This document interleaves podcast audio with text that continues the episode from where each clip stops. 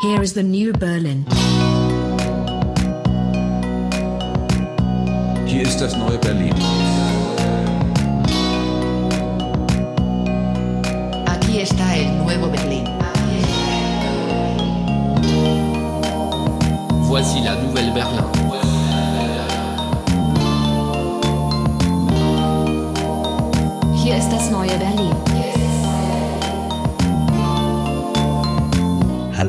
Herzlich willkommen zur dritten Sendung von Das neue Berlin.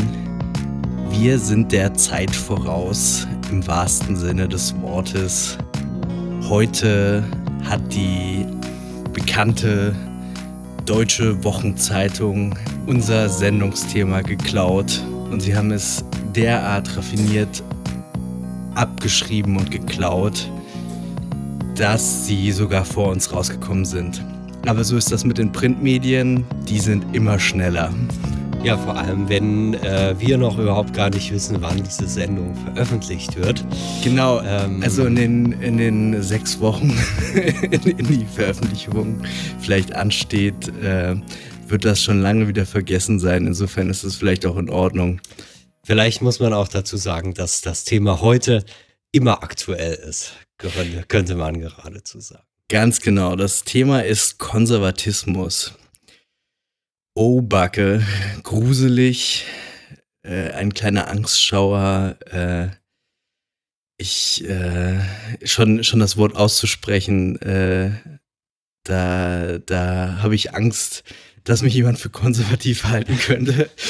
ähm, aber ähm, Es natürlich. spukt wieder, es spukt wieder Es- sehr durch die es- politischen Debatten heute. Ne? Allerdings und äh, genau und auch in den letzten Wochen und Monaten natürlich. Genau, wir wollen äh, Konservatismus zum Thema machen. Ähm, Jan, du hast äh, gemeint, du könntest trotzdem noch einen sehr klugen äh, Bogen von unserer letzten Sendung schlagen, von der Ironie her. Ja, worüber haben wir da gesprochen? Über Ironie. Ähm, und wir sind eigentlich darauf gekommen, dass Ironie eine Form von Reaktion auf ja, moderne, auf moderne Verhältnisse ist. Äh, mit dem, ja, mit dem, mit, dem Gedanken, dass in der Moderne eigentlich die eine Wahrheit verloren geht. Ähm, es gibt viele verschiedene Bezüge. Es gibt eben ähm, verschiedene, verschiedene Formen von Objektivitäten. Auf jeden Fall wird es sehr, sehr schwierig, ähm, noch eigentlich ähm, zu sprechen. Und was man im Prinzip, und das war dann ja sozusagen die, Ethik der, äh, die Ethik der Ironie, was man nur feststellen kann, ist eben eben, dass dieses eigentliche Sprechen nicht möglich ist. Und dann muss man ja Formen und Wege finden, um damit umzugehen. Ähm, der, diese Ironie, ähm, so haben wir das, glaube ich, auch äh, äh, gefunden, ähm, ist dann auch ein Gegenmodell zu eben dieser, zu diesem, naja, Glauben an diese objektive Welt, an diese Gültigkeit. Ähm, und das ist eigentlich auch ein Thema des Konservatismus, könnte man sagen. Äh, wenn man nämlich sagt, dass dieser moderne Rationalismus gerade diese Form des, des eigentlichen Sprechen ist, zu sagen, ähm, die ganzen Götter und so weiter, das gibt's nicht. Ähm, wir messen jetzt einfach, wie die Realität aussieht und wir machen äh, machen jetzt unsere Weltformel und wir bauen jetzt äh, das alles so auf, wie wir das wollen. Und wir wissen eben genau, wie es aussieht, weil wir können das jetzt messen, ne? Ja. diese Form von wissenschaftlichen Objektivismus. Ähm, an diesem Objektivismus stören sich natürlich die, ähm, die Konservativen und finden dann immer verschiedene Wege zu sagen, na ja, das mag ja alles sein, aber es gibt eben auch noch den Menschen, den man da entgegenstellen kann. Es gibt noch die Natur, es gibt vielleicht noch die Götterwelt, es gibt auch eine Geisterwelt oder, oder was auch immer. Auf jeden Fall ist es die, diese Intuition zu sagen, ähm, ja, ja, ihr habt eure, ihr habt eure Formeln, ihr habt eure Zahlen, ihr habt eure Daten, ihr habt eure Theorien, ihr habt eure Begriffe, aber jenseits dieser ganzen äh, Welt ähm, gibt es irgendwie noch etwas anderes.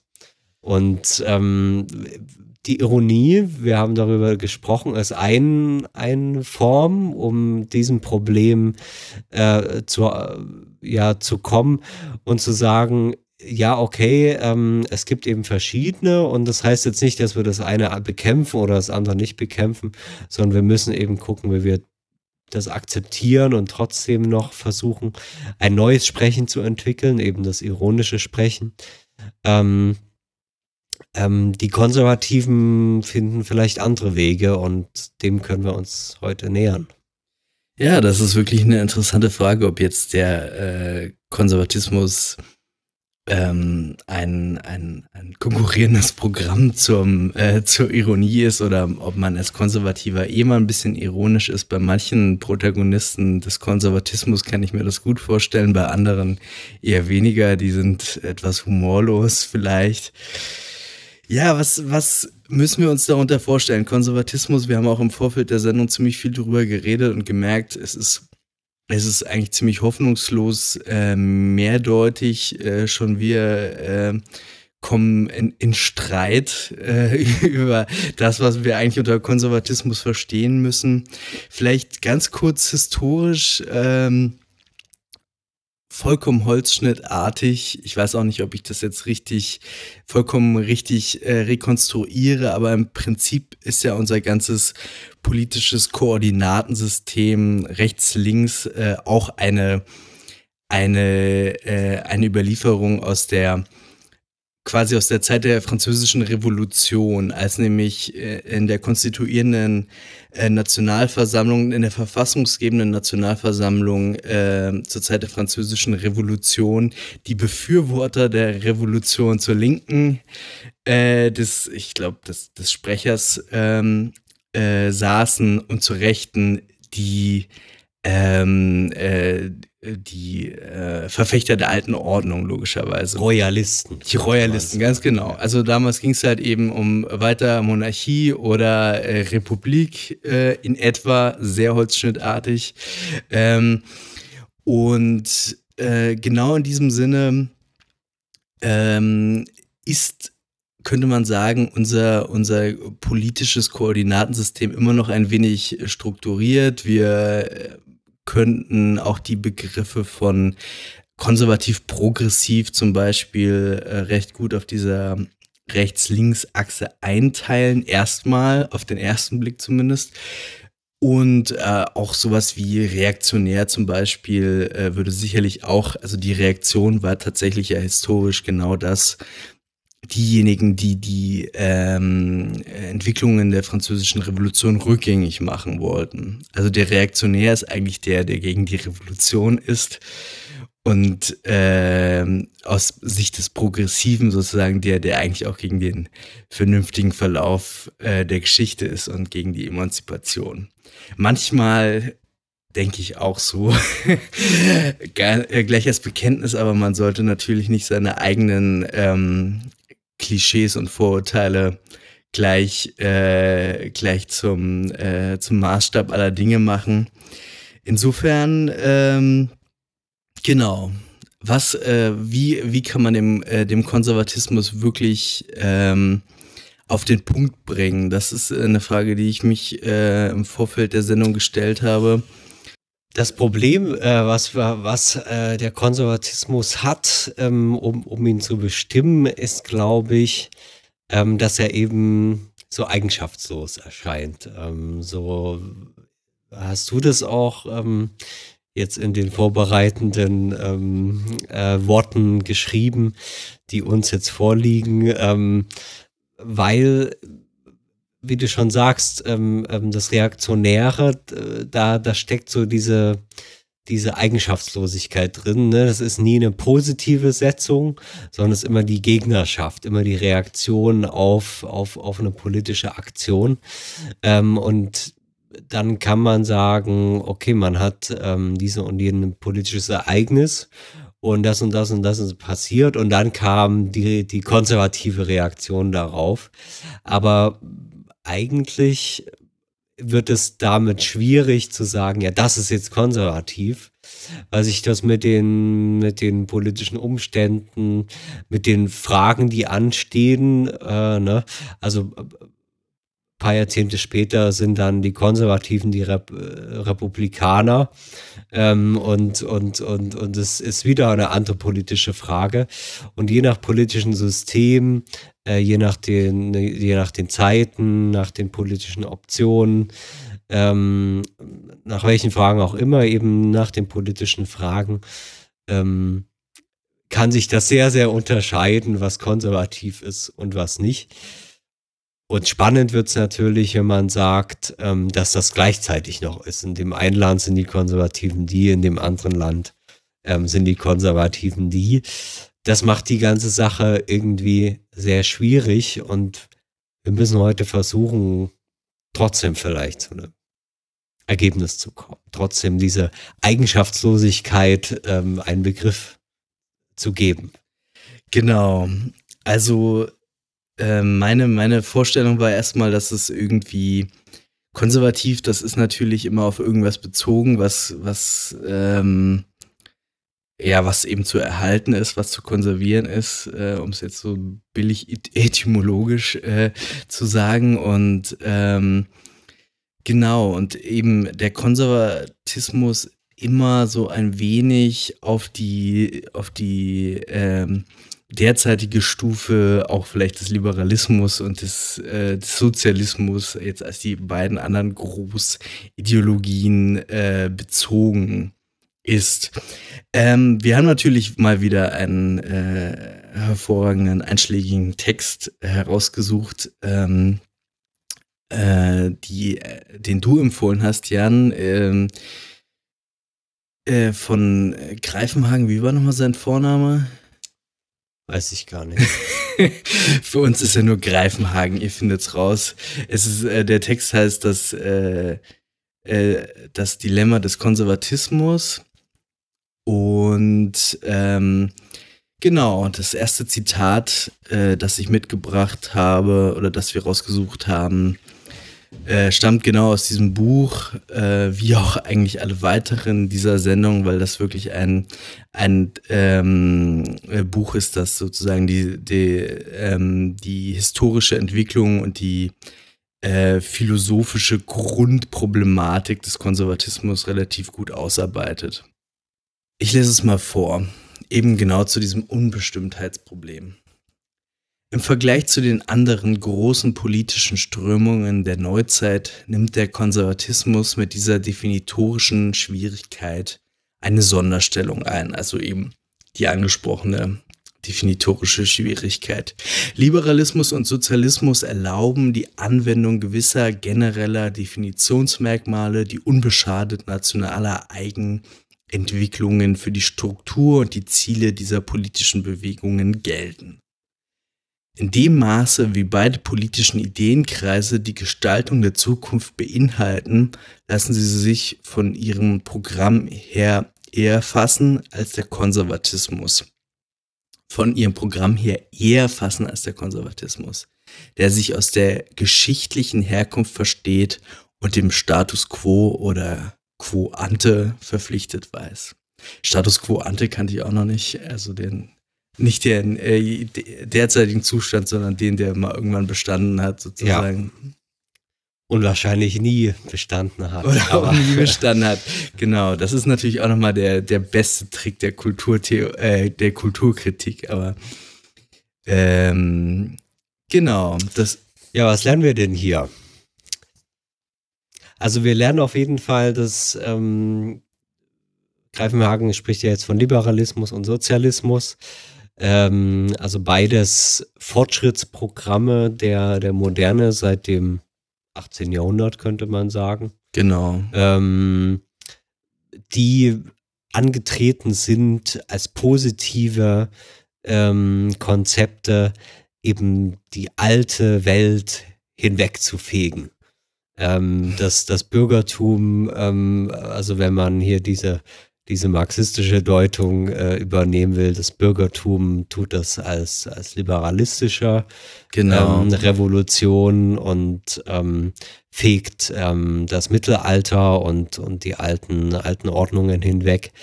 Ähm, das Proletariat dann im, im, im Zuge des Sozialismus fegt dann äh, die bürgerliche Gesellschaft hinweg. In jedem Fall beides. Ähm, da steckt eben schon dieses marxistische Denken drin, in beides positive ähm, Konzepte, die man, und da hat er natürlich recht, ähm, auch positiv empirisch findet. Ne? Man kann sich die, die Schriften angucken. Ähm, das sind Genau. eben positive Entwürfe zu sagen, so muss die Gesellschaft aussehen, im Unterschied zu dem, wie es bisher war. Und das ist beim Konservatismus schwierig, weil er im Prinzip sagt, ähm, na, wir brauchen gar kein Manifest, wir brauchen jetzt kein politisches Programm. Wir sagen einfach, ähm, es ist eigentlich alles so gut, wie es ist. und ähm, was das jetzt genau ist, das müssen wir jetzt nicht so genau spezifizieren. Und das macht es vielleicht schwierig, da den Kern zu finden. Kann man das so verstehen? Ja, ich denke schon. Das ist, ähm, es ist natürlich, äh, vielleicht wird das dem Konservativen nicht gefallen, aber vielleicht ist es ja wirklich auch ein wenig so simpel. Der Konservative sagt, ähm, ja, diese, diese, mit diesem Umbauprogramm, mit denen ihr hier gerade antretet, ähm, seid ihr vielleicht ein bisschen auf der, auf dem falschen Dampfer und ähm, Genau, in der Tat gilt es etwas, etwas zu bewahren, was gerade zurzeit ähm, Bestand hat. Genau.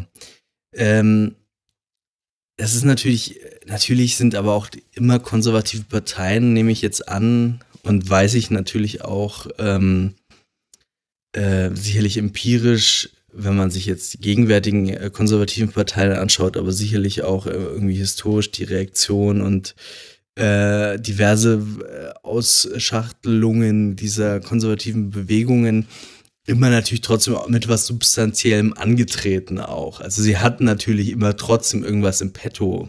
Sie haben natürlich schon einen, einen Wertbestand, aber der ist vielleicht nicht so, ähm, nicht so kontinuierlich ähm, historisch. Es ist natürlich jetzt, da könnte man natürlich jetzt auch ganz gemein fragen, definier doch mal den Grundwertbestand des Liberalismus oder des Sozialismus. Das wollte Ähm, ich nämlich gerade fragen. Genau, Ähm, also wenn, wenn, wenn ich- Greifenhagen schreibt, die grenzen sich dort ab Ja, ähm, und lassen sich aber im Gegensatz zu Liberalismus und Sozialismus ja, eben nicht von dem, ähm, also er schreibt hier von gewisse generelle Definitionsmerkmale, ja, ähm, äh, die auch unbeschadet nationale Eigenentwicklungen für die Struktur und die Ziele dieser politischen Bewegungen gelten. Was wäre das denn? bei das sind wahrscheinlich, das sind wahrscheinlich schon so, so, so Grund, ähm, Freiheitsrechte. Ideale, genau, das, das wäre die liberale, ähm, Was noch? das- der Kapitalismus. liberale- Genau, die beiden Elemente würde ich sagen. Also sowohl Freiheitsrechte Bürger, und- bürgerliche Freiheit, die sowohl einschließt ähm, bürgerliches Recht sozusagen, also die Gleichheit der Rechtssubjekte vor dem Gesetz und zweitens ähm, sozusagen äh, Privateigentum und die daran hängenden ja, marktwirtschaftlichen, äh, naja, freie Wirtschaft, also je nach Ausprägung immer, wie, wie frei das dann genau ist, das muss man dann schauen, aber in etwa schon äh, die Möglichkeit, jedes Einzelnen sein Glück zu machen, äh, wie es jetzt in der amerikanischen Verfassung zum Beispiel heißt. Ähm, äh, diese, diese, ähm, ähm, diese Vorstellung auch, dass zum Beispiel Arbeit Besitz legitimiert, ähm, äh, Arbeit den gesellschaftlichen Status legitimiert, im Gegensatz zur äh, monarchischen Zeit, wo, äh, oder ähm, ja, genau, äh, aus, im Gegensatz dazu äh, zu den vormodernen Zeiten, in denen zum Beispiel eben auch die, oder vor allem die Geburt den gesellschaftlichen Status definiert hat. Beim Sozialismus wird es vielleicht noch ein bisschen schwieriger. Ich habe ähm, neulich diesen wunderbaren Text von Axel Honneth gelesen, die Idee des Sozialismus. Da wird es auf eine Formel gebracht, ähm, muss man vielleicht auch nicht ähm, jetzt kaufen, aber ähm, Sozialismus, die Idee des Sozialismus ist soziale Freiheit. Das bedeutet also eine, eine immanente Kritik an den ähm, an dem Widerspruch zwischen Brüderlichkeit und Freiheit in der französischen Revolution und ein Versuch, das beides in einem komplexeren Begriff von sozialer Freiheit aufzuheben. Dass das natürlich historisch auch äh, mit, mit Gulag und äh, dergleichen verbunden war, ist eine andere Geschichte. Axel Honneth hat das sicherlich nicht im Sinn. Ähm, genau, aber so würde ich das versuchen, genau. Und jetzt der Konservatismus, der hat natürlich aber auch was im Petto. Also der hat. Aber warum hat, hat er erstmal Probleme mit Liberalismus und mit Sozialismus? Ähm, ich würde sagen, äh, deshalb, weil er ja schon irgendwie auch so ein bisschen aus seiner begrifflichen Natur heraus ähm, genau diesen Umbau, diesen Umsturz, irgendwie dieses, dieses ähm, quasi, was eben modernistisch auch ist. Wir, wir, wir sind Subjekte unserer eigenen Geschichte, wir gestalten das jetzt völlig neu um. Da ist der Konservatismus. Ja, wir sind überhaupt Subjekte. Ähm, genau, wir sind ähm, überhaupt. Vor modernen äh, Zeiten gab es im Prinzip noch keine Subjekte im Unterschied zum Objekt. Das heißt, ähm, äh, das ist ja das alte äh, ähm, ähm, Problem bei, bei Descartes natürlich, der am, am Anfang dieser, dieser ganzen Geschichte steht und der, der eben diesen, diesen, ja, diesen Widerspruch ganz stark empfindet und dadurch ähm, zu, ja, zu einer produktiven Auflösung dieses Widerspruchs kommt, indem eben äh, das Subjekt tätig werden kann und äh, tätig in, also das Subjekt im Unterschied zum Objekt tätig in dieser objektiven Welt wird. Und ähm, sich nicht mehr als verbunden erstmal in erster Linie äh, ansieht mit der objektiven Welt, sondern sich im Unterschied zu dieser objektiven Welt erfährt. Und ähm, damit eben äh, ja produktiv, schöpferisch ähm, aber auch gewaltsam ähm, gegenüber dieser objektiven Welt ähm, ja, aktiv werden kann. Kann ich merke so schon, sagen, dass, du da, dass du da deinen äh, Gedankengang wir zum Konservatismus da, eloquent vorbereitest. Äh, also ich würde es ein bisschen, also äh, die Karl ist zu ja zumindest kein moderner Philosoph, sondern irgendwie neuzeitlicher, würde ich sagen.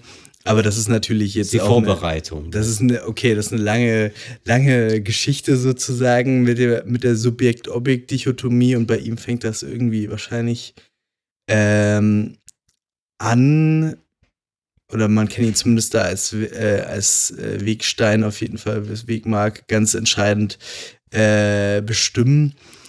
Ähm, das ist jetzt die Frage, ob das sozusagen, ähm, das ist sicherlich eine Grundlage von auch der Aufklärung, aber Descartes ist eben kein Aufklärungsphilosoph. Man muss da, also das könnte man jetzt noch mal ein bisschen komplizierter machen, aber ich äh, möchte also vielleicht ja nicht Descartes, aber wir brauchen eben das ähm, das Subjekt. Wir brauchen Ansonsten das Subjekt. Ohne, genau. ohne Subjekt keine, keine subjektiven Freiheiten. Also es ist sicherlich so, dass jetzt Kants äh, Subjektbegriff äh, nicht, äh, nicht ohne Descartes äh, Vorarbeiten denkbar ist oder sowas. Das denke ich, glaube ich, das kann man wahrscheinlich schon sagen.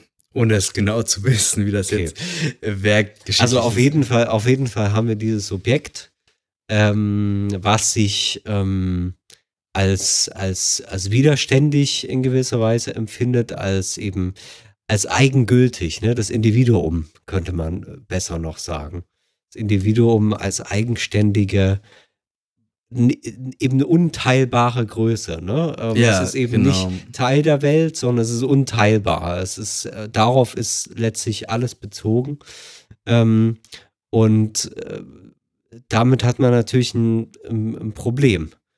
Wie, wie soll man jetzt, wenn man dieses Individuum hat, wie, wie macht man eine, eine neue gesellschaftliche Ordnung, die plötzlich mit diesen Individuen ähm, zurechtkommen muss, die nicht mehr den Leuten sagen kann, du bist jetzt der, du bist jetzt der, du bist jetzt der, sondern wo jeder potenziell zumindest ähm, Individuum ist. Und der Liberalismus sagt, ja, du bist ein Individuum, du hast Freiheiten. Und das Schöne ist, alle haben diese Freiheiten. Ja. Das ist Das- erstmal die Idee. Das stimmt, obwohl man jetzt auch sagen könnte, wahrscheinlich, dass der Sozialismus auch in, einem gewissen Grade auch eine Kritik am äh, Individualismus des Liberalismus ist, wenn er auch selbst natürlich äh, ähm, eben individuelle Freiheit stark machen Hm. sollte und Da kann. bleiben wir erstmal beim, beim, beim, beim, beim Liberalismus. Also der Liberalismus würde dann sagen, okay, wir äh, sind jetzt alles Individuen und ähm, die haben die Freiheiten. Und dann fehlt aber natürlich irgendwie was, weil noch nicht gesagt wird, wie, wie, wie, wie, wie, wie, also wie wird, wird der Prozess dieser Gesellschaft, also wie, wie läuft diese Gesellschaft? Was macht sie den ganzen Tag? Also was machen die Individuen mit ihren Freiheiten? Und Da ja. könnte man sagen, findet sie eben dann sowas wie den Markt, ähm, sowas wie eine freie Wirtschaft. Ähm, und und äh, wenn der Gott fehlt, muss es eben ein dezentrales Prinzip geben, ähm, das auf diese Freiheit gegründet der, der Individuen, ähm, das, was vorher per Gesetz, per göttlichem Gesetz, es war ja nicht mal richtig Gesetz, ähm, sondern per göttlicher Ordnung ähm, verteilt wurde. Ähm, also, also was die Leute auch den ganzen Tag gemacht haben zum Beispiel, ne, das war relativ, relativ vorgegeben. Ähm, das wird jetzt dezentralisiert und dann über den Markt. ja, als so eine, also als so da- eine da Vorstellung, so eine Freiheit, ähm, ähm, die ja, die, die diese mittelalterliche Ordnung ablöst. da treten dann auf jeden Fall auch gewisse, wie sagt man als Soziologe, Koordinations- äh, oder Organisationsprobleme eben auf den Plan, die man vorher in der Weise gar nicht hatte.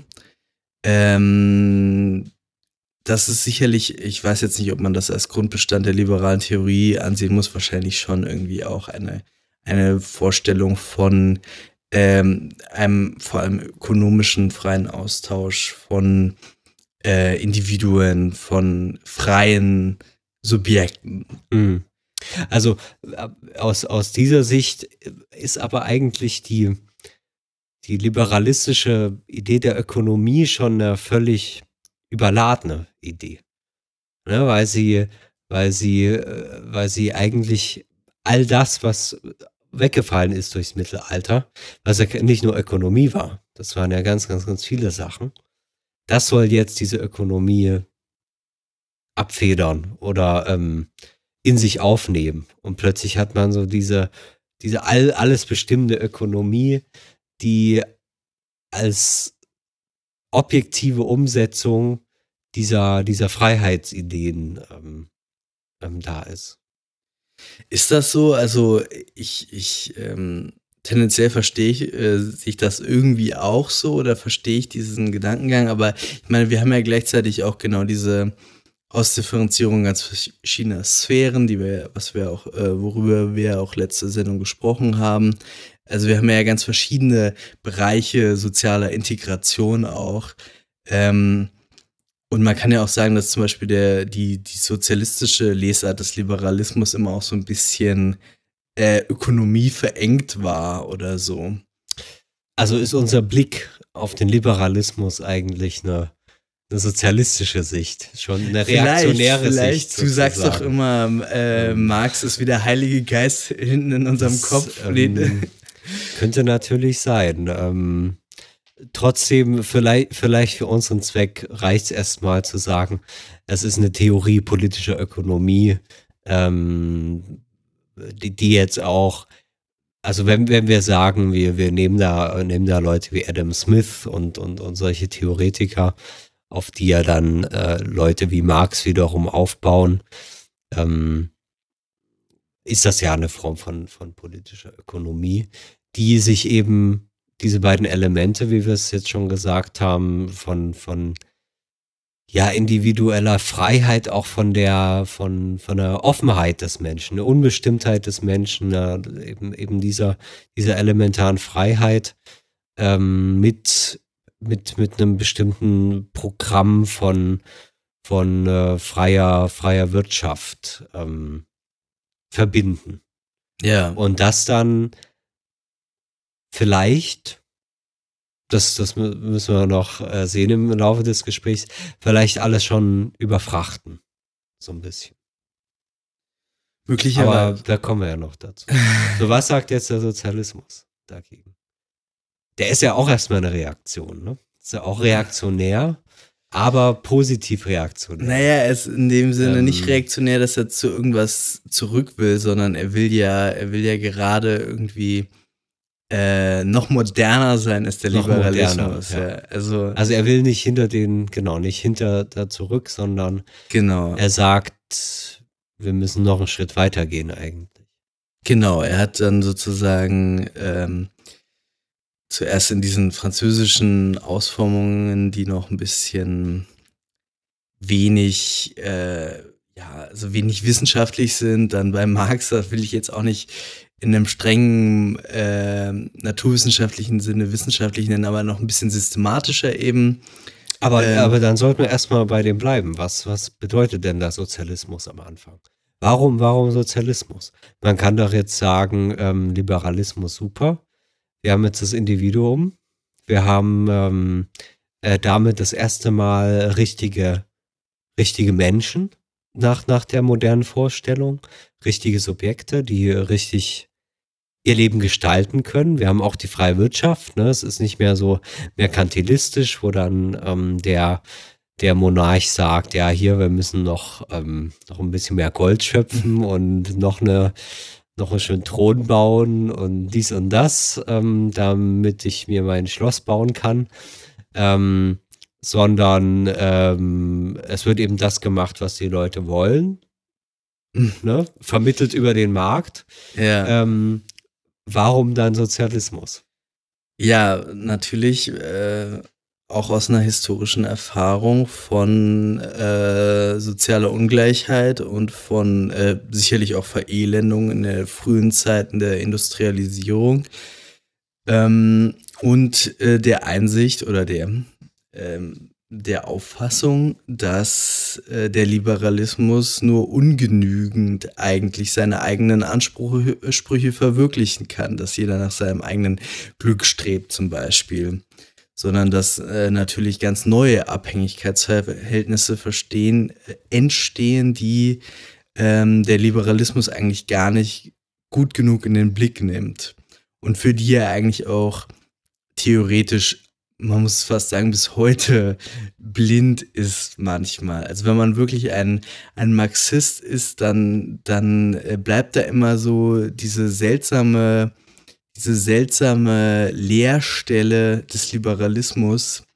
die durch seinen eigenen Individu Individualismus auch entsteht. Also, dass der Liberalismus eben äh, gerade in dieser, diesem Anspruch, okay, du bist jetzt individuell frei und ver eigenverantwortlich, gleichzeitig auch auf seine eigene normative Forderung äh, hereinfällt und meint, äh, deshalb gäbe es nicht sowas wie äh, ja, institutionelle Zusammenhänge oder ökonomische Komplexität oder ähm, Reproduktion sozialer Ungleichheit und dergleichen. Also solche äh, solche, ähm, äh, ich würde sagen, solche theoretischen Leerstellen des Liberalismus greift dann der Sozialismus erst etwas äh, diffus, dann ähm, zunehmend systematischer auf, mit seinen eigenen äh, Leerstellen und äh, blinden Flecken natürlich dann wiederum. Jetzt muss man, wenn man sich die, die Frühsozialisten so anguckt, ähm, machen die ja dann eigentlich doch irgendwie wieder Mittelalter erstmal, ne? Die sagen, ja, dieses ganze unkontrollierte ähm, Dings XY, diese ganze Entwicklung, das, das führt alles nur zu, zu, zu nieder, moralischen Niedergang. äh, Hungersnöte, ähm, ähm, also Hungersnöte ist eigentlich falsch, sondern äh, Verhungern der, derer, die eben ähm, ausgespuckt werden von den, von, von den Märkten. Die industrielle Ähm, Reservearmee. Genau, genau. Und, und jetzt sagen die eigentlich erstmal, also ich stelle mir jetzt so ähm, äh, die eben diese, diese frühen, früh, frühsozialistischen Programme vor, äh, wo man dann gesagt hat, okay, wir müssen jetzt eben kleine Gemeinschaften bauen von XY Personen ähm, und äh, müssen dann so ein Haus bauen, wo dann 30 Leute machen hier das Brot, 30 Leute machen dies, 10 Leute brauchen wir da. Und dann ist das eigentlich so wieder wie im Mittelalter. Man hat so eine Ordnung ähm, und ähm, äh, jeder hat, hat im Prinzip durch, durch ein, so, ein, so eine Art gesellschaftlichen Masterplan ähm, hat so seinen Platz in der Welt und arbeitet und ähm, wird glücklich. Ohne dass er eben diesen, diesen Zufälligkeiten äh, dieser, dieser freien und, und entfesselten äh, Welt und Wirtschaft ausge, ausgeliefert ist. Ja, da sind schon wieder so ein paar, äh, sicherlich auch so ein paar ähm, antimoderne Elemente drin, wenn man das so sagen kann. Ja, also, Also ich denke an solche Leute Mhm. wie Charles Fourier. mhm. der, der ähm, kann ich sehr empfehlen, dort mal nachzulesen, ähm, der, der sein ganzes Leben an diesen Theorien arbeitet, wie eben diese Gesellschaft aufgebaut werden muss. Und dann, ähm, ich habe es hier, glaube ich, sogar an der Wand hängen. Ah ja. der-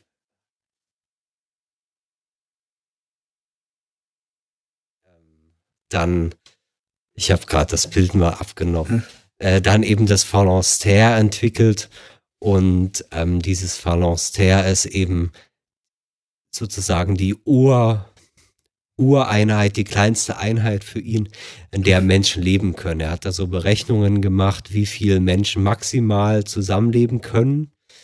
Ne? Also er Das sagt möchte eben, ich auch mal gerne wissen, wie er ähm, das berechnet hat. naja, das, äh, im Prinzip ähm, ist das ähnlich, wie wenn das heute Biologen machen.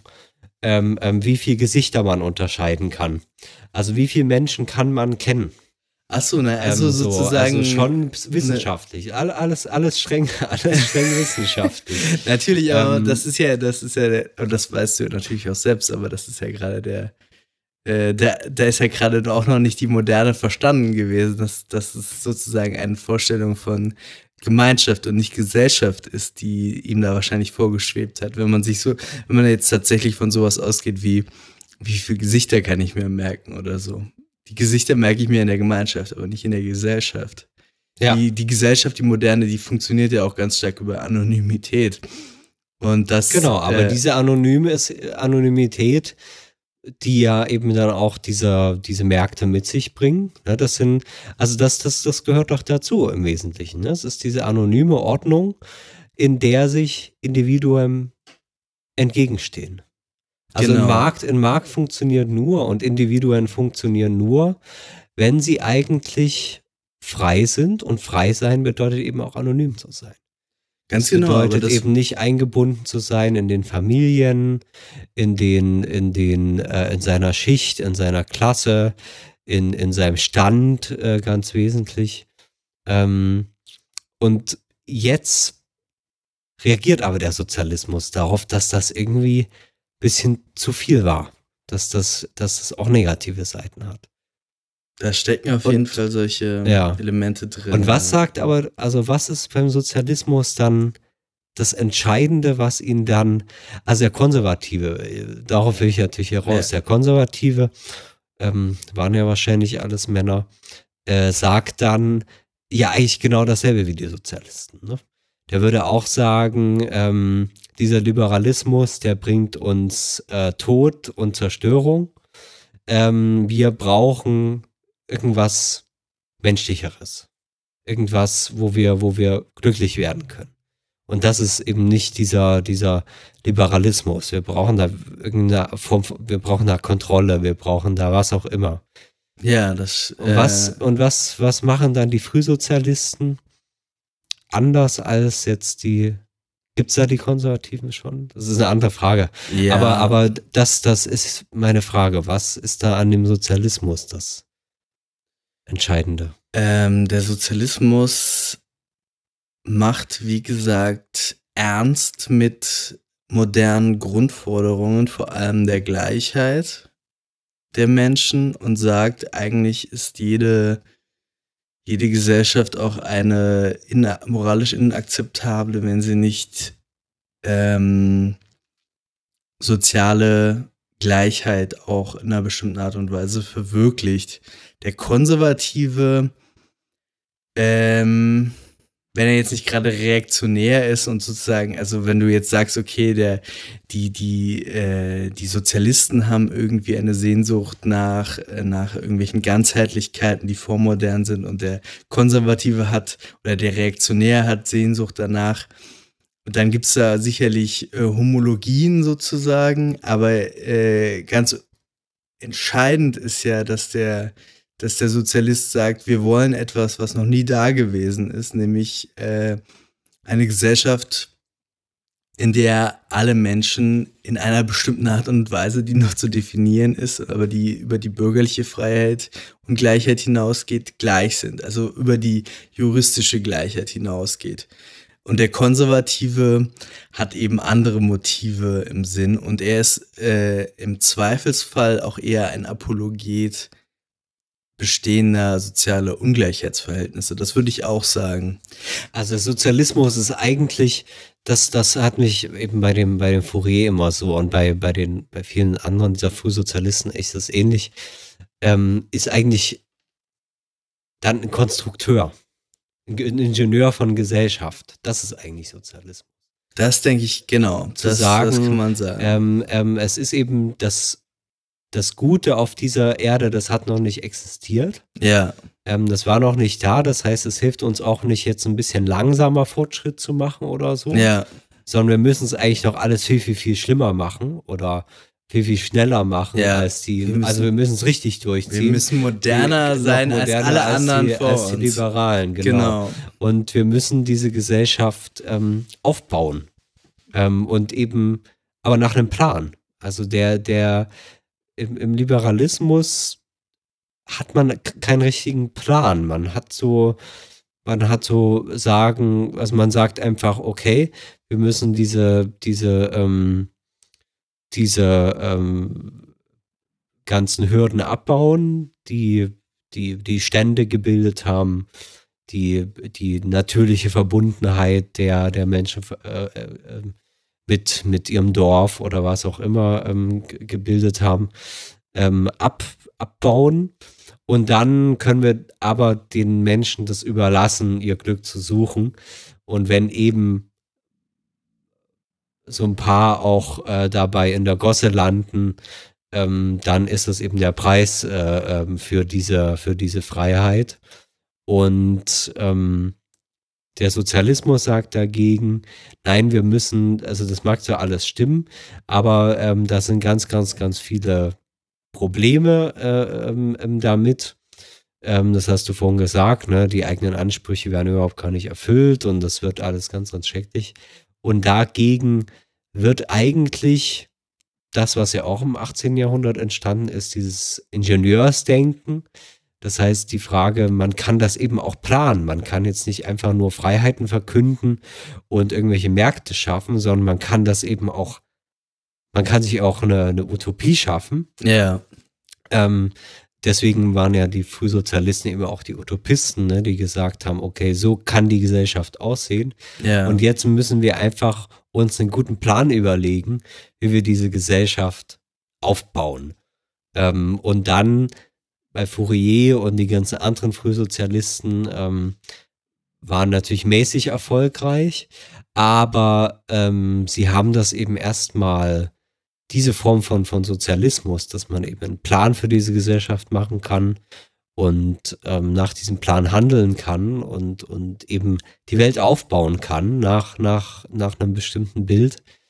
Das haben dann die Sozialisten eigentlich gemacht. So Also- könnte man es vielleicht. Das äh, finde ich eigentlich auch zutreffend. Also man kann auf auf jeden Fall konstatieren, äh, dass solche Bilder wie Aufbau, Umbau, Plan und so weiter sicherlich auch zu einem Denken gehören, das irgendwie sozialistisch genannt werden kann. Jetzt sind wir aber, jetzt haben wir uns darüber versichert, dass wir ungefähr einigermaßen eine Vorstellung haben davon, was Liberalismus und Sozialismus ist.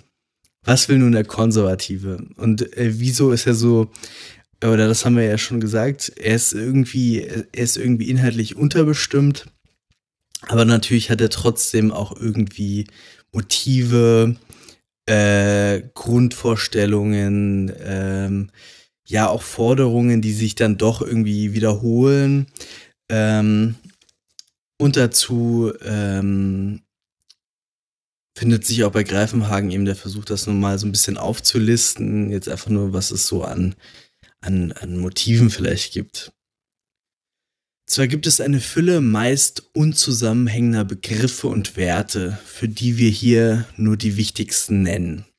Religion, Autorität, Sitte, Heimat, Familie, Volk, Boden, Tradition, Kontinuität, Werden, Wachsen, Natur, Geschichte, Sein, Organismus, Leben, Ewigkeit. Eine spezifisch konservative, konservative Beanspruchung dieser Inhalte aber kann nicht ohne weiteres gelingen, weil diese Werte an die Erfahrung ihres Verlustes gebunden sind. Das sinnstiftende Prinzip, das den verschiedenen, zunächst keineswegs sinnhaft verbundenen konservativen Inhalten zugrunde liegt, ist geradezu der Verlust ihrer Selbstverständlichkeit. Es gilt somit, diese Verlustsituation aufzusuchen, um den Schlüssel in die Hand zu bekommen, der die sinnhafte Verbindung aller konservativen Inhalte erst aufschließt.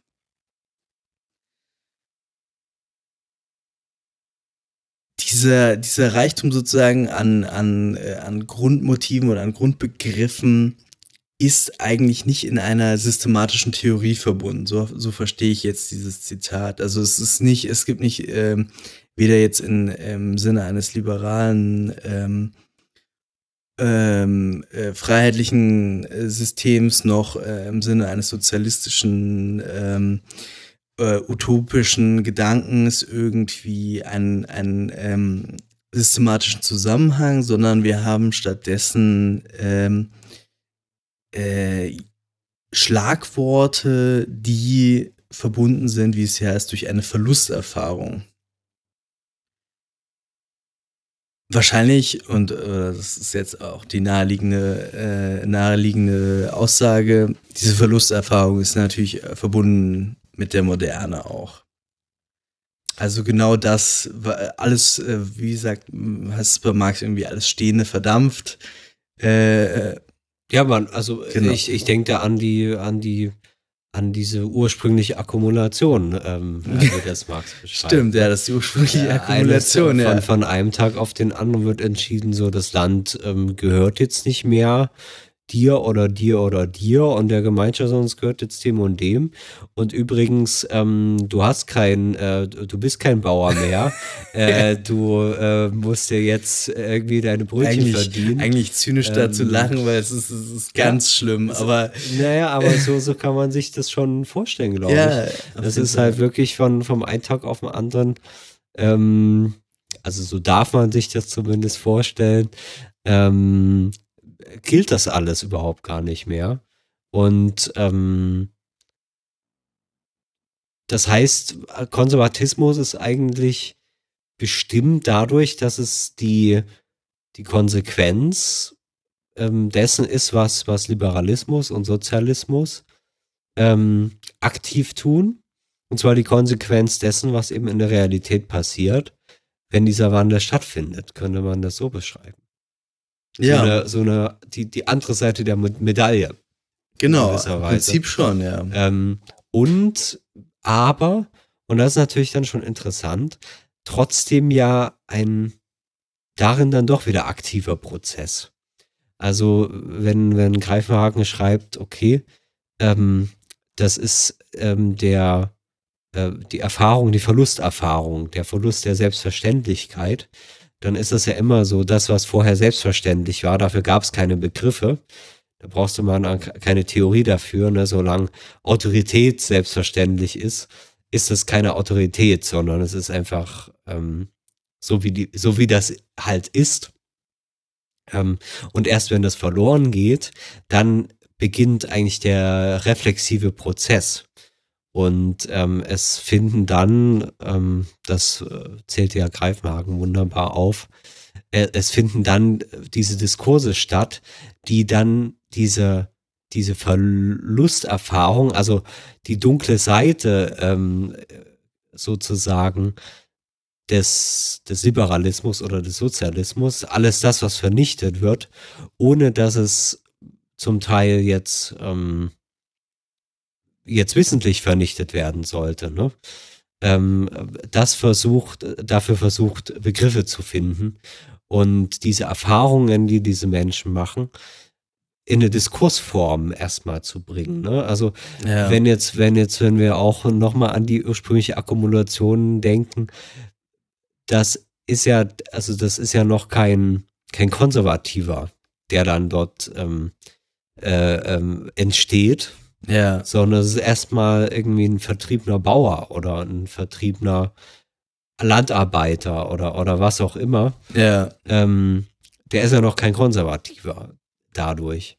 Also genau. Also dieser Konservatismus ist ja der Diskurs, der versucht, diese Erfahrungen auf den Punkt zu bringen und, und Begriffe zu finden. Ne, wir haben das hier. Autorität oder Sitte, Heimat, ja. Die Heimat, klar, die geht natürlich verloren. Ähm, Familie, genau, ebenso, ne? Familie hat, war auch noch kein Wert vor modern, sondern da war das eben einfach die ganz normale Gemeinschaft, in der man ja. eben äh, gelebt und gearbeitet hat, aber es war keine Familie. Ja, es war, war so, eine Großfamilie. War einfach, aber man hatte, man hatte wahrscheinlich nicht mal einen Begriff dafür. Ähm, Wer weiß, also wahrscheinlich so, Also es gab sicher einen Begriff, so, um, um die eine Familie von der anderen zu unterscheiden, aber Familie als dieser aufgeladene Wert, ne, das ist meine also Familie. Also nicht, genau, nicht die bürgerliche ähm, Kleinfamilie. Genau, genau. genau. Ähm, und so geht das ja weiter. Volk, Boden, Tradition, Kontinuität, Werden. Diese ganzen Sachen. Ähm, genau, es sind eben diese, diese ja, andere Seite dieser Modernisierungsprozesse, die sich dann eben labeln zu sagen, okay, diese Modernisierung, das ist das Programm des äh, Liberalismus oder das Programm des Sozialismus. Ja. Und wir machen jetzt ähm, das Gegenprogramm dazu. Obwohl es eigentlich kein Gegenprogramm ist, sondern die, die andere Seite in gewisser Weise. Genau, es ist irgendwie so ein. Andere Hälfte. Erstmal so ein, ein Unbehagen äh, gegen eine bestimmte Art von äh, Reformversuch oder äh, Umbauversuch oder äh, ganz allgemein gegen irgendeinen Wandlungsprozess. Äh, also jetzt nicht allgemein äh, in dem Sinne, dass, dass der Konservative gegen alles ist, was sich ändert, sondern es ist äh, Konservatismus lässt sich immer bestimmen in Bezug auf äh, eben einen, einen, einen Reformprozess, einen Wandlungsprozess, einen Modernisierungsprozess. Also das, das ist sozusagen für mich die, die Quintessenz, was das Relationale des Konservatismusbegriffs erstmal ausmacht. Ähm, und ich, ich versuche auch immer so ein bisschen meinen mein Unbehagen oder nicht mein Unbehagen, sondern mein meine äh, fehlende Sympathie irgendwie für konservative äh, Ideen oder so Ausformulierungen zu finden, ohne jetzt hier meine, meine Ressentiments irgendwie nur zu verbreiten, sondern ich versuche das irgendwie auch zu verstehen. Und mir scheint das dann auch wirklich manchmal zu sein, dass so zu sein, dass dass vielleicht wirklich konservative konservative äh, Aussagen erstmal gar nicht in dem, im selben Maße in einem systematischen Theoriezusammenhang stehen wie eben äh, liberale oder sozialistische äh, Denkgebäude. Also wenn man äh, irgendwie trainiert ist, irgendwie andauernd irgendwie so systematische Häuser zu bauen, dann ist vielleicht der Konservatismus auch nicht die richtige Party für einen erstmal. Es, das soll nicht bedeuten, Wahrscheinlich. Das, Das soll, ja- das soll nicht bedeuten, dass, dass es nicht auch äh, große konservative Theoretiker gibt. Aber vielleicht ist trotzdem irgendwie der, äh, der, der, die Ausgangsposition des Konservatismus erstmal eine weniger, äh, weniger theoretische, weniger abstrakte vielleicht auch. Ich würde sagen, wir hören erstmal ein Lied und kommen dann, du hast ja eigentlich das Dilemma des Konservatismus angesprochen. Ähm, da kommen wir gleich dazu, was das Dilemma ist. Sehr gut.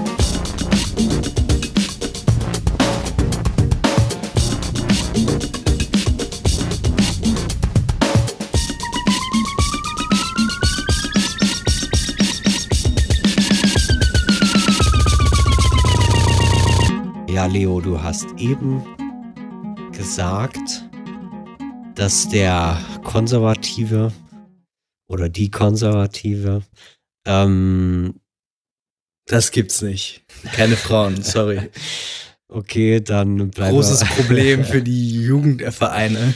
Also dann sagen wir mal ähm, Konservative, äh, ähm, ganz, ganz geschlechtsneutral, ähm, eher davon ausgehen, dass man ähm, diese Welt nicht in so einer geschlossenen, so einer geschlossenen Theorie erfasst oder dass das eigentlich falsch wäre, dass das schon, schon ähm, ja schon, schon was Widernatürliches äh, drinsteckt, wenn man es wenn man's so will, dass eben äh, die Welt nicht in Begriffen einfach aufzulösen ist.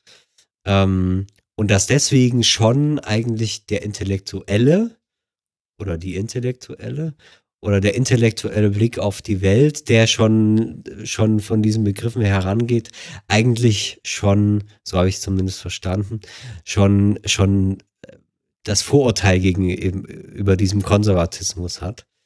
Ähm, dass der Konservatismus in dem Sinne gar nicht intellektuell sein kann. Und, Das wäre ähm, zumindest die erste Vermutung, ja. die man dann und hätte. dass wenn- deswegen vielleicht auch so ein intellektueller Blick immer mit Unbehagen auf diesen Konservatismus blickt, weil er eben dieses, dieses wiederum dieses Unbehagen gegenüber den Begriffen, gegenüber vor allem den Theorien hat. Ähm, Genau, das wäre zumindest jetzt die, das, was man äh, annehmen müsste, wenn man davon ausgeht, dass der Konservatismus tatsächlich nur aus diesen äh, schwebenden äh, Begriffen dieser Verlusterfahrung Ja. irgendwie erwächst. Jetzt haben wir natürlich, und da kommen wir nämlich zum Dilemma, aber, sonst würden wir ja nicht drüber sprechen, äh, lange Regalreihen von konservativen Theorien. Ne? Genau. Die schreiben ihre dicken Bücher. Ähm, äh, wir sprechen natürlich auch deswegen darüber, weil dann auch wieder neue rechte Verlage jetzt wieder anfangen, da auch wieder schöne Bücher zu schreiben. Ähm, nach allem, was man hört, äh, kommen die intellektuell lange nicht an das ran, was ähm, die Großvätergeneration der Konservativen geschrieben hat, aber ähm, zumindest schreiben sie und ähm, versuchen auch irgendwie intellektuell zu sein. Das heißt, ähm, man kann das alles ganz schrecklich finden, was Liberalismus und Sozialismus da anrichten. Ähm, offenbar kommt man nicht umhin, äh, Feuer mit Feuer zu bekämpfen. Das heißt, selbst zum Rationalist zu werden und selbst Begriffe zu finden und selbst Theorien zu schreiben. Wir haben eben über so ein paar Begriffe da gesprochen, ne? Ähm, was hatten wir hier? Heimat, wir hatten Volk, wir hatten Boden, Tradition, Kontinuität. Ähm, und wir sind auch darauf gekommen, dass das alles keine selbstverständlichen Begriffe sind. Selbstverständlich ist vielleicht gerade noch das Gefühl, dass wenn man äh, durch den Modernisierungsprozess vertrieben plötzlich ähm, sich in so einer Stadt wiederfindet und, und nicht mehr weiß, wer man ist. Ja. Das ist vielleicht noch äh, selbstverständlich, aber das ist ein Gefühl, das ist eine Lebenserfahrung. Das ist noch kein Konservatismus.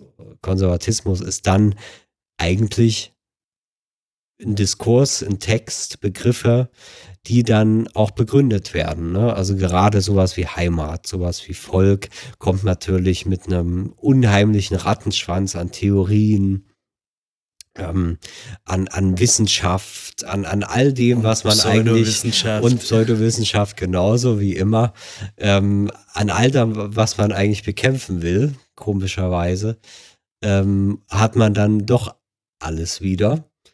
Ähm, und äh, das heißt jetzt nicht, also Greifenhagen, wir haben es schon gesagt, sagt darin, da liegt ein Dilemma. Ähm, vielleicht können wir jetzt so das Dilemma noch so ein bisschen ausbuchstabieren. Ähm, Genau, also dieses, äh, das eine Zitat, was ich hier noch habe, das ähm, macht nur die eine Seite des Dilemmas klar. Hier heißt es, der Konservatismus fußt seinem eigenen Selbstverständnis zufolge im Unterschied zum Rationalismus auf Anschauung und Erfahrung statt auf Spekulation und Theorie. Äh, oh, Verzeihung, falsch äh, gesprochen. Äh, äh, in seinem Selbstverständnis zufolge im Unterschied zum Rationalismus auf Anschauung und Erfahrung statt auf Spekulation und Theorie.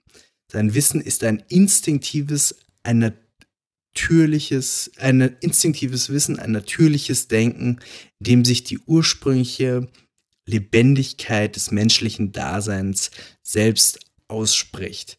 Das bedeutet also erstmal, der Konservatismus versteht sich eben als, äh, als äh, intuitive, äh, intuitive Grunderfahrung.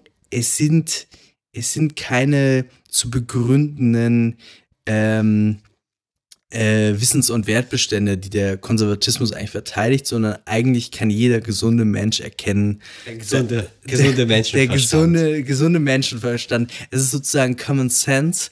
Und äh, da muss ich jetzt leider doch nochmal abschweifen.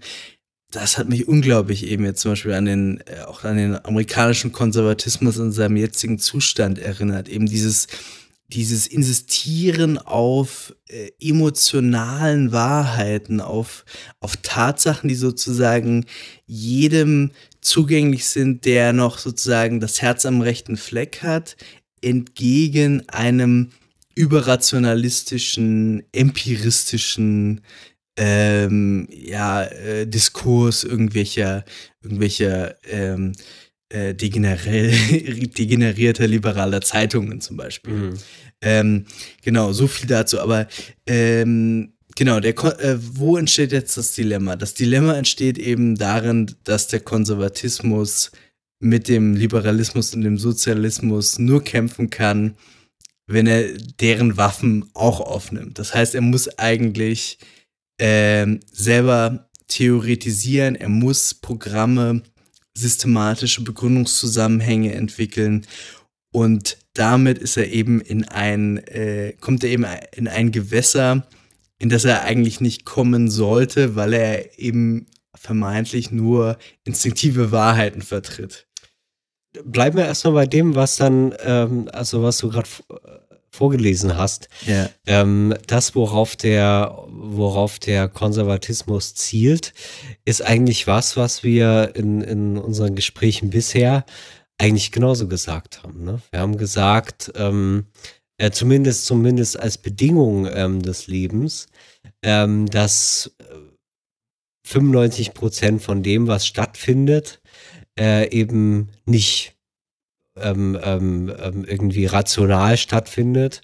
Das meiste funktioniert instinktiv. Man kann auch andere Begriffe dafür nehmen, automatisch, äh, sublimiert, ähm, embodied, sagt man mhm. heute. Ja. Ähm, ähm, all das ähm, ist, ist quasi natürlich, indem es eben nicht, nicht thematisiert wird.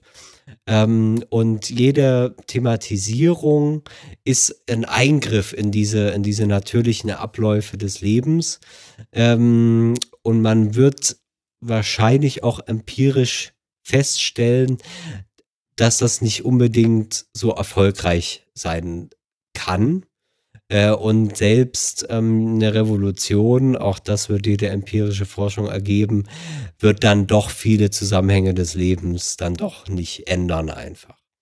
Also das heißt, ähm, Karl Mannheim fällt mir gerade ein, der nennt das Urkonservatismus. Das Leben ist eigentlich auf, auf konservativ eingestellt. Ähm, ja, das, nennt ihr das nicht äh, Traditionalismus oder? Oder, oder nee, ich glaube. Also das also, gibt beides, ja, aber, aber, Ich weiß nicht genau, wie der Begriff war, aber auf jeden Fall diese Tatsache, dass ähm, jetzt mal ganz davon abgesehen, ob man das dann politisch benennt oder nicht, aber dass man erst mit diesem Konservatismus im sozialen Leben zu tun hat, ähm, das ist doch erstmal eine richtige Beobachtung dass, dass es vielleicht so eine, so eine grundlegende Trägheit gibt gegenüber Veränderung oder so, das denke ich schon auch. Aber andererseits, jetzt wird, wird ja bei Greifenhagen auch ganz stark äh, kritisiert, dass Mannheim da so ein, so ein Auseinanderfallen von anthropologischem Konservatismus, also Traditionalismus und eben dem modernen äh, Konservatismus macht.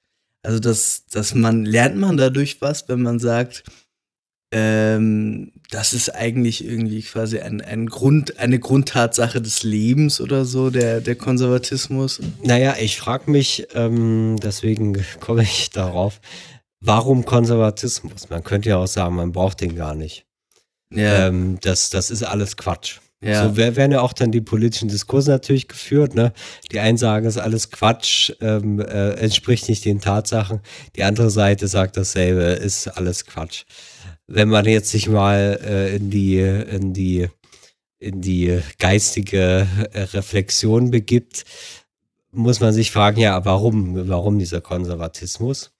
Und wenn wir sagen, das war so eine, so eine Begleit, ist eigentlich die notwendige Begleiterscheinung zu diesem, ähm, zu diesem Rationalismus, nennen wir, nennen wir ihn jetzt mal so, ähm, als so eine notwendige Gemeinsamkeit auch von Liberalismus und, und Sozialismus als eine geistige Form, auf die Welt zuzugreifen, die Welt zu verändern, die Welt zu gestalten.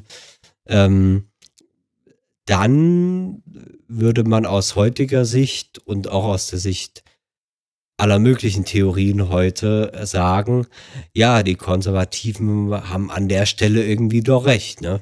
Die Welt besteht eben nicht nur aus Begriffen, die steht auch nicht nur aus klugen Texten von weißen alten Männern, mhm. die besteht nicht aus Büchern, sondern die Stimmt, besteht die, aus. Die Konservativen ähm, hatten immer ihre Probleme mit alten weißen Männern. Das, aber das ist doch das Merkwürdige. Die alten weißen Männer, die konservativen alten weißen Männer ähm, schreiben 200 Jahre, ja, ähm, es geht doch um, um, um die Körper, es geht um die Gefühle, es geht um ähm, um Erfahrung, es geht um, um, um, äh, um die Natur, um, um, um mm. das mhm. Körperliche, also um, um, um all diese Sachen, die, die, die diese Begriffe ausschließen.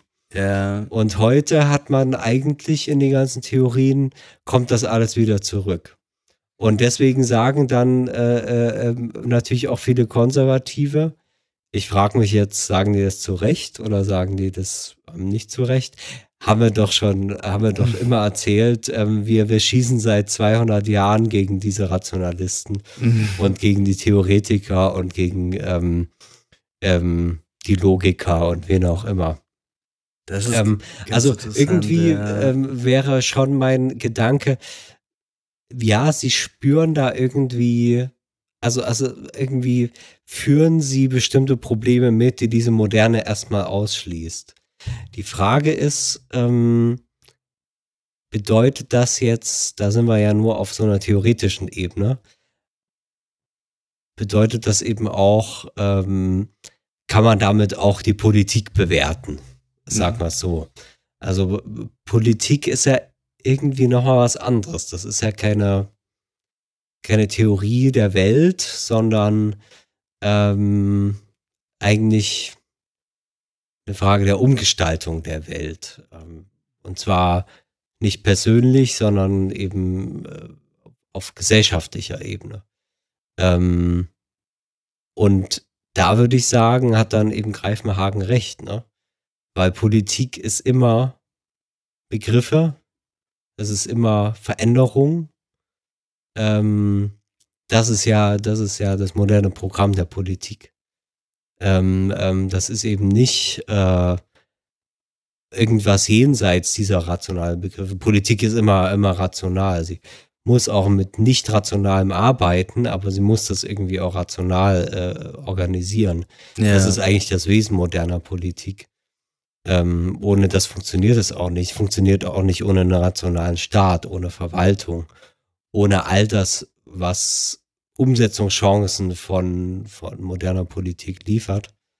Ähm, das heißt, irgendwie muss ich, das haben wir ja gerade schon gesagt, dann dieser Konservatismus darauf einlassen, obwohl er eigentlich dann genau das Gegenteil möchte. Ja, in der Tat. Also es, es wäre ganz, der, der Konservatismus könnte ja gar nicht in Erscheinung treten eigentlich. Also als was könnte er denn in Erscheinung treten? Das ist ja eben genau dieses Dilemma eben. Er kann, er kann gar nicht das sein, was er behauptet, weil er eben, also erstmal diese, diese, äh, diese Grundannahmen, Natur, Boden, Tradition etc., diese Begriffe, die sind natürlich, die sind natürlich nicht intuitiv und die sind auch gar nicht außerhalb von Begriffen, weil sie ja, äh, also weil es, weil es natürlich keine metaphysische Verbindung zu Boden, Volk, Sitte, Heimat, Familie oder sowas. Es gibt nicht diese intuitiven äh, Grundtatsachen des menschlichen Lebens. Die Ist werden, das so? Also in meiner Meinung nach schon, aber ich bin, ich habe Wie vielleicht auch- gesagt, ich, ich, ich, ich denke schon, dass die Theorien, ähm, jetzt mal ganz unabhängig von, von politischer Richtung, da- das gerade die letzten 20 Jahre ja wieder entdecken. Okay, okay, also ich natürlich, ähm, Sie entdecken den Es- Körper wieder, es- sie entdecken die Gefühle wieder, ja, äh, sie entdecken ähm, alles Mögliche wieder, Also- die Materialität wieder. also klar, in den Sozialtheorien wird der Rationalismus kritisiert in dem Sinne, dass ähm, menschliches Handeln nicht äh, reduzierbar ist auf sozusagen äh, simple rationale Abwägungsprozesse oder kognitive äh, oder äh, Normensysteme oder so, die einfach irgendwie bestehen und da Ja, ja, Leute in, letzter handeln Konsequenz aber auch nicht auf Text. deine Also danach- nicht auf Text und nicht auf Begriffe, Ah, okay, das sondern ähm, eben auf, das, auf Vorbegriffliches. Ja, das stimmt. Das stimmt, sogar. aber nicht Unhistorisches. Also, ähm, dass äh, die, die Disposition, die, was weiß ich, von mir aus Habitusformen oder äh, anderes inkorporiertes Körperwissen dergleichen, das ist zwar äh, nicht äh, rationalistisch in dem Sinne, dass es äh, in begrifflichen Systemen vorliegt, aber es ist hoch sozial und hochhistorisch. Und das ist der Unterschied zum Konservativen, würde ich sagen, weil der ähm, Weil der tatsächlich, wenn er, zumindest wenn er das wirklich so naturalisiert, ähm, sowas wie Volk und Heimat, und das muss er ja eigentlich schon, wenn er damit ernst machen möchte, ähm, dann, dann ist er schon auf einem anderen Dampfer, das denke ich schon.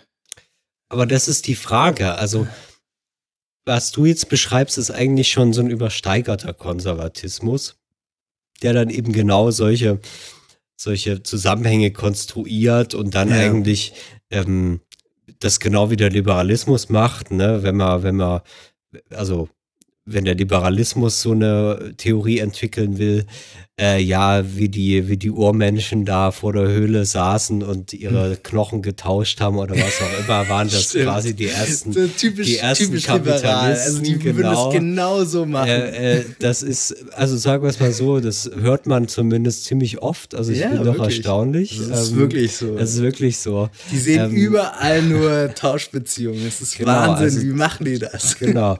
ähm, und äh, äh da äh, zieht dann eigentlich, zumindest manche Konservative würden dann gleichziehen und sagen, äh, ja, nee, ähm, ähm, die Urmenschen, die wollten eigentlich nur Gemeinschaft und die wollten Vertrauen in ihren Beziehungen und so weiter, nämlich genau wie heute. Mhm. So in beiden Fällen eigentlich so eine, so eine übersteigerte Ewigkeitsvorstellung äh, äh, ja, quasi der, der, der Gesetze des Zusammenlebens, dass sie eben nicht historisch äh, äh, sind. Aber auch da würde ich wieder sagen, das ist ja nochmal noch mal ein bisschen was anderes als das, was das dann, als was, als was das, also was es dann bedeutet für einen politischen Prozess oder, oder auch einen, für, für einen diskursiven Prozess. Das kann ein bestimmtes Argument sein, ja, das war schon immer so. Aber erstmal, wenn wir sagen, es geht hier um zum Beispiel Gefühle.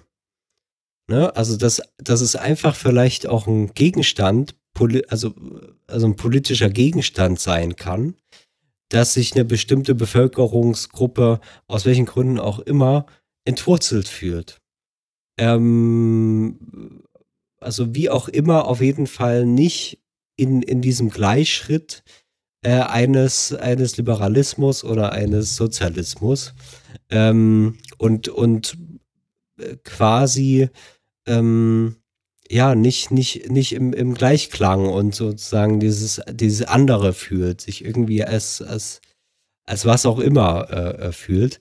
Das ist doch erstmal jenseits aller Begriffe kann das doch auch einfach Gegenstand politischer, ähm, des Politischen sein.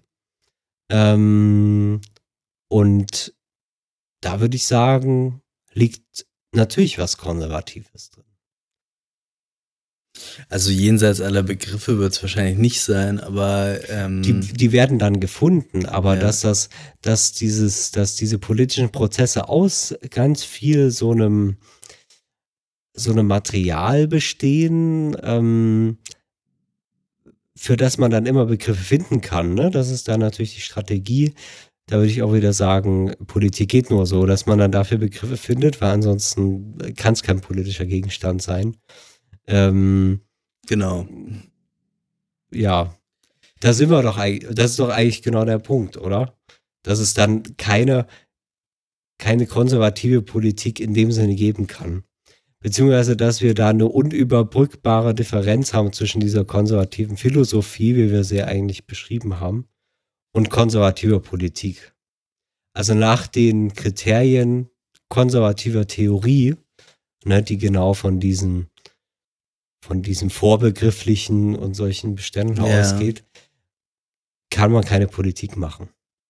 Das stimmt. Äh, andererseits jetzt, wenn der, wenn der konservative Politiker eben äh, diese Position verteidigen muss in dem politischen Feld, dann hat er eben genau solche, zum Beispiel Familie so, also der, der deutsche Konservatismus versucht schon noch so ein bisschen die traditionelle heterosexuelle äh, Kleinfamilie, äh, Eheverbindung irgendwie hochzuhalten. Aber er kann das eigentlich auch nicht begründen und er kann es natürlich auch nicht naturalisieren, also nicht ernsthaft. Also das wäre sozusagen intellektuell ist zum Scheitern verurteilt. Und ich, äh, ich würde auch behaupten, also ich weiß nicht, auch wenn es jetzt einige noch gibt, die das machen oder jetzt wieder verstärkt machen, aber diese ganzen Kategorien wie Volk und Nation zum Beispiel oder so, also diese ganzen, also eine Nation vielleicht noch eher, aber sowas wie Volk in einem, in einem starken äh, substan substanziellen Sinne aus dem sich dann irgendwas ableiten lässt, zum Beispiel, dass es eben der, das Volk, der Volkskörper nicht verunreinigt werden darf, jetzt um es ganz schlimm zu sagen, oder dass da nicht irgendwie, dass das irgendwie in seiner Homogenität geschützt werden muss. Das sind natürlich Vorstellungen, die ich würde sagen, also kaum zu verteidigen sind eigentlich. Also vielleicht äh, bilde ich mir das nur ein, aber ich meine irgendwie, das sind, das sind Vorstellungen, die, die kann man nur irgendwie diffus, diffus irgendwie als Forderung formulieren, aber man kann eigentlich nicht ernsthaft darüber eine Debatte führen und den Streit gewinnen in, in, äh, im Medium des, äh, der intellektuellen Debatte oder im Medium der, der Theorie. Äh, ja, aber, aber das ist ja eben genau kein Medium der Politik unbedingt. Okay, also aber, ich aber würde auch sagen, das war es auch nie. Das ist äh, gerade in den Debatten heute immer die Vorstellung, ähm, die mag irgendwie auch vielleicht mal so ein bisschen gestimmt haben, aber Politik ist dann eben doch was anderes als ein intellektueller okay. ähm, äh, Auseinandersetzung. Okay, Und Politik, das wäre ja auch ganz, ganz schrecklich, wenn Politik Auseinandersetzung von Theorien wäre und hm. von, von ähm, ja, da, äh, das stimmt also das natürlich. Da, da wird wieder die, äh, die, ähm, die Systematizität der Theorie mit der, mit der Unordnung der Welt äh, verwechselt, sozusagen. Äh, das stimmt auf jeden Fall. Also wir haben, wir haben die Differenz von, von dieser konservativen Philosophie oder einer einer Philosophie des Konservativen ähm, und einer konservativen Politik, wirklich im Sinne von, von einem politischen, äh, von einer politischen Funktion. Ähm, wie, wie können wir diese mhm. politische Funktion dann bestimmen? Also, also was heißt dann Konservatismus politisch? Ich weiß nicht, ob ich, ob, ähm, ich darauf jetzt eine gute Antwort habe, aber vielleicht geht die damit irgendwie Hand in Hand. Weil als Theoretiker habe ich mich schon gefragt, was ist denn eigentlich ein relativ starker äh, Strang des Konservatismus? Wie kann der Konservative eigentlich äh, besonders wo ist er eigentlich besonders stark und was würde eigentlich ein sehr raffinierter Konservativer tun, der eigentlich weiß, dass diese ganzen werthaltigen Begriffe, die er hat, ihm in der Hand zerbröseln, wenn er sie dann rechtfertigen müsste. Und da habe ich eben gedacht, der Konservatismus ist eigentlich ein Steuerungspessimismus. Das wäre wär jetzt so meine Kernthese, was eigentlich ein, ein äh, kluger Konservatismus wäre. Und vielleicht ist das auch so ein bisschen seine Funktion in der modernen Gesellschaft, obwohl jetzt Funktion ist natürlich auch mal ein bisschen mehrdeutig. Um es jetzt nur noch mal mit einem historischen Zitat auf den Punkt zu bringen von Lord Salisbury. Es geht darum, den Wandel zu verzögern, bis er harmlos geworden ist. Das finde ich eigentlich, bringt das ganz gut auf den Punkt was ich mir vorstellen könnte, was eigentlich äh, ein intellektueller Beitrag des Konservatismus ist, dass er eben äh, steuerungspessimistisch ist und umbaupessimistisch ist. Dass er immer sagt, ja, okay, stimmt ja alles, alles zugestanden, die ganze sozialistische und liberale Kritik von mir aus auch zugestanden, aber trotzdem seid ihr naiv, wenn ihr glaubt, ihr könnt hier am Reißbrett irgendwie den großen Gegenentwurf starten. Mhm. Wobei, wenn ich das. Zitat äh, mir angucke, sind da, finde ich, noch zwei verschiedene Linien drin. Ja. Das eine ist so der Pessimismus, dass man sagt, man kann das gar nicht steuern. Ja. Bei dem äh, Salisbury, ich weiß jetzt nicht, was da dahinter steckt, aber wenn es darum geht, ähm, den Wandel zu versorgen, bis er harmlos geworden ist, ja. könnte man ja auch sagen, er sagt, ähm, ja, man kann diese Planung machen, aber die ist nicht harmlos. Also mhm. ähm, ähm, gesellschaftliche Planung geht, aber nur als ein ganz, ganz großes Zerstörungswerk. Ja. Und dann muss man sich entscheiden, will man äh, diese, und da können wir uns die Modernisierungsprojekte des 20. Jahrhunderts angucken, will man halt einfach mal so ein paar Millionen Tote mit einrechnen? Ja, okay. Oder sagt man, oder sagt man, muss man sagen, das hat einfach dazugehört im 20. Hat Jahrhundert und im 19. Jahrhundert. Man, stimmt, man ja. vergisst das manchmal.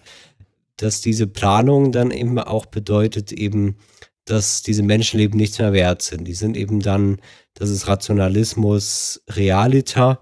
Mhm. Äh, das ist eben dann äh, ein großer Masterplan, wo dann eben ähm, bestimmte Humankapital quasi äh, drinsteht in irgendwelchen Listen.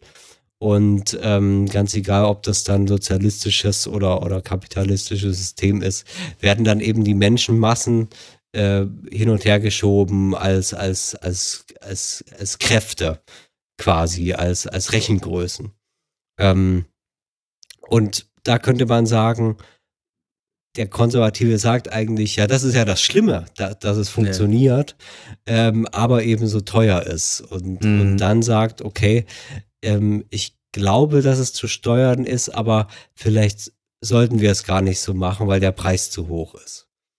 Ähm, und, und, das, und das wäre zumindest okay, eine sehr wohlwollende Lesart des Konservatismus. Ja. Ich frage mich, ob der Konservatismus jemals was, da, jemals was dazu beigetragen hat, um diese Leute auch zu schützen oder irgendwie das humaner zu gestalten, aber das ist vielleicht. Das, das ist eben der Unterschied, dass man dann keinen positiven Gegenentwurf sagt, äh, äh, macht ne, und sagt, okay, wir sollten das so machen, aber wir müssen uns darum kümmern, dass niemand dazu bei Schaden kommt, sondern der sagt, entweder man macht's, also, also eigentlich, eigentlich sagt man, wenn man es machen will, dann kann man machen, was man will, die Leute kommen dabei um. Das gehört einfach dazu. Ähm, und, und, und das heißt, es ist dann eben nicht das, ja, wir müssen gucken, dass wir es verträglich machen, sondern wenn wir es verträglich machen sollen, sagt der Konservative, dann müssen wir es ganz, ganz, ganz, ganz langsam machen, wenn überhaupt. Ähm, das ist, das ist, finde ich, da die Idee. das finde ich eigentlich auch äh, irgendwie sympathisch, aber es wollte ich, wollte ich gerade sagen. es ist, ist es nicht oft so, wir, wir reden ganz viel über Beschleunigung immer und sagen, nein, alle zwei Jahre ein Computer äh, wieder neu kaufen und diese Scheiße und jetzt wieder Update und dies und das. Der Konservative sagt, ähm, ich finde es auch gut, dass es immer ein neues Betriebssystem gibt, aber lass mal nicht alle zwei Jahre, lass mal alle 20 Jahre eins machen. Dann ist es harmlos. Alle haben die Ruhe, sich dran zu gewöhnen. Und ähm, dann nach 20 Jahren, äh, wenn man, wenn man das so kann, dann macht man was Neues. Und dann geht es so ganz gemächlich, gemächlich voran. Also das wäre, das wäre so eine Idee von irgendwas, was man ähm, von einem Konservatismus, mit dem man vielleicht irgendwie auskäme. Andererseits müsste man jetzt natürlich fragen, ähm, wo steht jetzt, äh, steht jetzt zum Beispiel die, stehen jetzt konservative Regierungen in Europa oder in, in den USA für eine Entschleunigung oder so, oder für, für irgendwie eine, eine Dämpfung, Verlangsamung sozusagen dieser, äh, ökonomischen und technologischen Mühlen, die dort äh, hochgefahren werden oder äh, schon, äh, schon immer sozusagen in Betrieb sind. Ähm, Wahrscheinlich nicht. Ja, wahrscheinlich nicht. Aber, aber man kann sich ja mal so doch mal philosophisch ausdenken, was wäre dann eigentlich ein schöner, schöner, äh, äh, vernünftiger Konservatismus. Hm. Mein Gefühl hm. ist, also gerade wenn man, wenn man solche Beispiele nimmt, ich glaube, man kann die auch weiter treiben. Man hat bei ganz, ganz vielen, also gerade wenn es um, um solche Dinge des Alltags geht, zum Beispiel ähm, findet man in dem, was früher sozialdemokratisch galt, ähm, oder auch sozialdemokratisch ist, zum Beispiel einen großen Konservatismus, ähm, in dem nämlich diese bestimmte Form von von gesellschaftlicher Regulation von Arbeit und Kapital durch, durch Gewerkschaften, durch die Großbetriebe, durch feste Arbeitsverhältnisse, durch Tariflohn, diese ganzen Sachen. Ähm, diese Form eben konserviert werden soll, ähm, weil ansonsten die zurzeit noch der Sozialdemokratie völlig die Antworten fehlen, wie eine, wie eine quasi neue Sozialdemokratie 2.0 äh, danach aussehen kann. Das heißt, bisher fällt oftmals dann diesen Parteien nichts anderes ein, als diese alte Gesellschaft des 20. Jahrhunderts zu konservieren und dann zu sagen, ja, es darf, es muss lange Arbeitsverträge geben und so weiter und so fort. Ähm, ja. Also links und rechts, konservativ, progressiv, ähm, wir waren jetzt bei den Dingen des Alltags, ne? Was bedeutet das im Alltag eigentlich? Ist man dann konservativ, wenn man sagt, ich will nicht alle zwei Jahre so ein Handy? Oder ist man konsumkritisch?